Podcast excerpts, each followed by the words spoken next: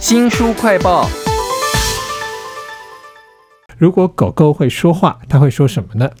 这个陌生的小孩为什么要用手靠近我的头呢？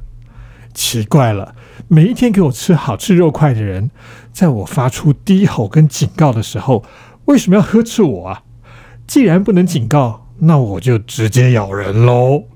我们要为您介绍一本从狗狗角度出发的书，书名叫做《唐拔博士狗狗训练完全指南》，请到了猫头鹰出版的何玉婷。玉婷你好，你好。其实刚刚我在模仿的这段啊，这只狗叫做浪子，在它身上发生了蛮悲惨的事情，而且一发不可收拾耶。其实浪子这只狗，它一开始在被训练的时候，当它每次发出一些警示音，比如说低吼的时候，都会被它的主人给制止。就是当它想要表达它的不愉悦的心情的时候，都没有办法被主人察觉。那当它今天发生这个扑咬的行为，其实同时是有多个因素，就是有陌生的小孩在它身边玩，在它的狗碗的附近，就是影响到它进食的这个敏感的情绪。那再这样说，小孩在玩的时候有碰触到它的狗狗的身体。所以才触发了这样一个意外咬小孩的事件。是这个一发不可收拾，就是他的饲主只好把他送出去，最后就是安乐死的下场。其实，在这本《唐拔博士狗狗训练完全指南》当中哦，还有一个很棒的从狗出发的场景哦。为什么来了这么多的陌生人呢？有人把肉块放在手上，哎，哦，好好吃啊！这个人好好，为什么给我肉块还要摸我呢？嗯，虽然有点不爽，还是先吃了再说吧。什么？又给我更多的肉块了？这是什么场景啊？哦，这其实是一个蛮欢乐派对的场景。那它试图是让小狗接受一个社会化的一个历程。那其实这是在书里面叫做一个卡萨布兰加的模式训练。在这个派对的场合，小狗面对很多陌生人，不过每个陌生人都会给它吃一点点饲料，那让它对陌生人产生信任感，而且是用手拿给小狗吃的。对，因为他很希望说，让人的手跟狗有产生好的连接，让狗只要看到手就哦，这是有好事要发生了。好像很简单，但是我在这一本唐拔博士狗狗训练完全指南里头看到的是，很多的人都是错误的，以为说要把狗关在另外一个独立的地方让它去吃，所以那狗永远都不知道说，当有人在我旁边的时候。我要怎么样安心的享用我的食物？所以那些已经养狗、很喜欢狗的人呢，一定要看；那些怕狗的人更应该要看哈。那里面有好多的训练了，我一看都很想试试看。例如说呢，怎么样让狗用牙齿？含着你的手不是咬，但是它不要弄痛你。还有就是狗狗主人不在家的时候，这个狗啊会乖乖的，不会做那些不乖的事情。另外就是让狗在特定的时间地点大小便。玉婷，你有养狗吗？你最想要马上尝试的是哪一个训练呢？哦，我现在就有在养狗，那我最想尝试的就是特定时间大小便，因为我们家的狗狗每天都会出去散步，大便完了再回家。但是他常常会觉得啊，我出去玩就好开心哦，就一直不大便，然后就让我们一直陪他散步。对，那其实，在书里面作者有讲到说，你要先让他完成这个任务，因为散步对他来说是奖励，他不用做任何事情就就有奖励，那他怎么会去完成你的任务呢？所以可能比较好的方式是，呃，带他出去之后，先指示他，你一定要上好厕所。那我们才可以出去玩乐或是散步。那这个是我蛮迫切需要，然后我也会想要先尝试的。而且我觉得打破我们的迷思啦，因为我们总觉得说牵他出去就是要让他去外面上厕所的，结果不是。你要让他在指定的地点先上完厕所，再他让他去快乐的享受他的奖励啊。这本书叫做《唐拔博士狗狗训练完全指南》啊。还有一个训练我觉得很有趣的是，从饲主的角度出发的，饲主回家的时候从前门进来。然后他必须要偷偷的从后门出去，然后再从前面进来，而且要做 六七次以上。对对，这是在整那个事主吗？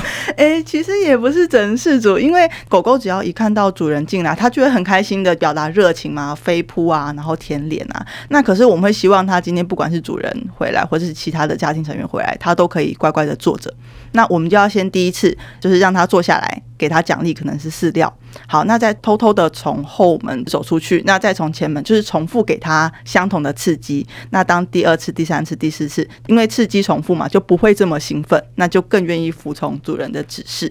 那这样同时也可以加强他的脑中的印象。我突然觉得好像不只是对狗，恐怕对人也可以这样。你要多次的让他慢慢的习惯，而且你要让他马上享受到鼓励。在这本唐拔博士狗狗训练完全指南里头，还有一个狗的心。声啊，我觉得也很有趣，而且跟这个诱导奖励超有关系的。他发现他自己的碗，他怎么找都找不到肉块的时候，他突然看到，哎，那个喂我吃东西的人为什么可以变出一个肉块 在他的手上？而且我吃的好高兴的时候，他还给我更多更多的肉块。这跟诱导奖励有什么关系呢？哦，那这是一个失职服务生的模式的训练方式。失职服务生是什么意思？对，就是主人他今天在喂狗狗的时候，他故意不把食物全部都给狗狗吃，哦就是分段，就是先让狗狗吃可能一部分，那狗狗吃完之后觉得，哎，怎么会没有呢？那这时候才添加新的肉，然后让就是狗狗发现，哎，怎么又有肉出现了？这样，那这样达到狗狗会呃可能会比较服从主人的话一些指令，或是说它会对主人就是啊，主人会再给它肉块，就是会有一个良性的印象。啊，我从来都不晓得狗会这样想事情。这本唐拔博士狗狗训练完全指南里头，这超有趣的。这个唐拔博士到底是谁啊？能不能讲讲为什么他这么懂狗的心声啊？呃，其实唐拔博士他本身是加州伯克莱分校动物行为的博士，那他同时也是幼犬训练中心的创办人。对，那他小时候有一个经历哈，就是他们家小时候有养一窝米格鲁，那其中有一个只米格鲁的个性很暴躁、很乖戾。那后来这些米格鲁就是呃移到户外的犬舍，跟很多其他的狗一起生活之后，却因为这个社交行为呃跟其他的狗的接触，所以性情就改变了。哦，嗯，这件事情让谭宝博士印象很深刻。那后来他又因缘机会又得到一只米格鲁，就是雪橇犬的幼犬。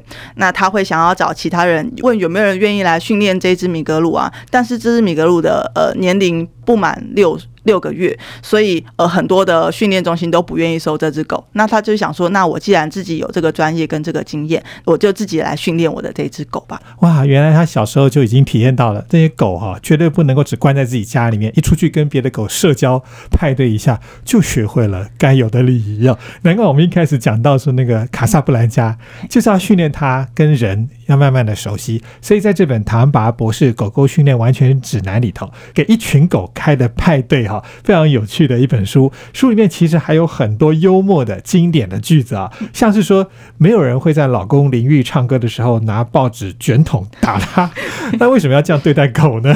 还有什么很有趣的句子呢？哦，其实书里面还有一个句很棒的句子说，无数的犯错只有一种是做对的。那其实就是想讲说，你与其在他错了之后矫正他，不如一开始就教他对的方式。那另外还有讲到说，狗跟人是没有什么两样的，所以我们其实也对待狗的时候，也是要有同理，或是把它当成有尊严的生命来对待。是，但是我看了这本唐巴博士狗狗训练完全指南的时候，我才惊觉到说，我的同理以前都是搞错方向，现在才搞清楚说，原来狗是这样想的。哦，那个人给我肉，又给我肉了，所以我会一直加强我的行为哈。那其实唐巴博士呢，非常强调就是狗要从小训练，但如果错过了这个时间怎么办呢？哦，其实呃，如果真的没有在小时候就训练到它，长大还是可以，因为他会强调说，现在就是最好的时间，你只要用诱导奖励的方式，都有机会让狗狗的就是行为矫正回来，就是建立良好的人狗关系。哦，所以现在也还可以，所以为时不晚哈，不要因为它脾气不好，然后你束手无策就把它送出去啊，这样它实在太可怜了。